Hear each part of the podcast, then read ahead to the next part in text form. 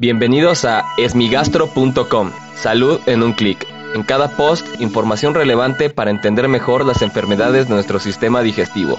Bienvenidos. Hola, ¿qué tal? Mi nombre es Norberto Chávez y les doy la bienvenida al podcast de esmigastro.com.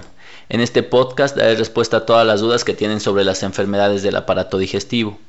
La pregunta de hoy está relacionada con un tema que frecuentemente se observa en la consulta médica, y este es el sangrado rectal. Debemos de entender que no es normal presentar evacuaciones con sangre. Puede ser que sea indoloro, puede ser que sea con dolor, puede ser que sea con diarrea, con estreñimiento o normales.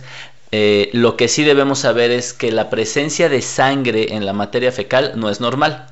Ahora bien, la presencia de sangre puede cambiar de acuerdo al origen de la misma, es decir, si la sangre viene del tubo digestivo alto, es decir, del estómago, del esófago, al momento de evacuarla es una sangre digerida, es una sangre de color negro, color chapopote, color moronga, muy fétida. Cuando el sangrado viene del colon o del intestino delgado, de las partes, digamos, intermedias del aparato digestivo, puede tener un color de aspecto vinoso como el vino tinto. Sin embargo, en algunos pacientes este color puede ser todavía mucho más rojo y en estos casos habla de sangrado mucho más cercano a la salida, es decir, al recto y al ano. Independientemente de la edad en la que se presente, es muy importante prestarle atención a este síntoma.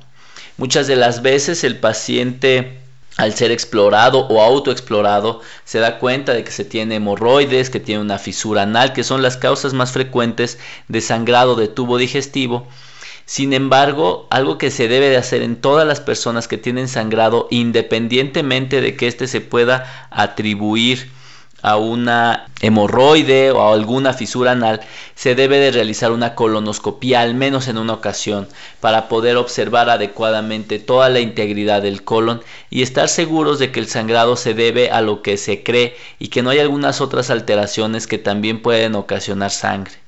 Obviamente hay otra pequeña porción de pacientes que por algún motivo, por algún chequeo de rutina, se realizan una sangre oculta en ese. Es una prueba microscópica de sangre que se hace en una prueba, en una muestra de materia fecal y que en caso de ser positivo también se recomienda realizar una colonoscopia. Esto es muy importante porque los pacientes dejan pasar este problema por mucho tiempo y si bien es cierto que la gran mayoría de ellos no va a tener ninguna alteración importante, un pequeño porcentaje de ellos sí puede tener una enfermedad grave y si no se detecta tempranamente puede tener consecuencias catastróficas para salud o incluso hasta para su vida. Por lo tanto, en resumen, tenemos que saber que todas las personas que tienen sangrado por el recto deben de ser evaluados por un médico y muy probablemente requieren la realización de una colonoscopia para estar seguro del origen de este sangrado. Espero que esta información les sea de utilidad. Si tienes alguna duda, te invito a que escuche los episodios previos. Y si aún tienes algo que no te haya quedado claro, en el sitio web esmigastro.com encuentras el formulario a través del cual puedes enviarnos tu pregunta.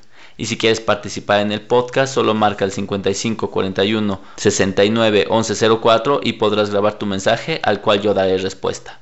Gracias por haber escuchado este post. Si la información les fue útil, compártanla. Hagamos que más gente esté informada. Los esperamos en el próximo podcast.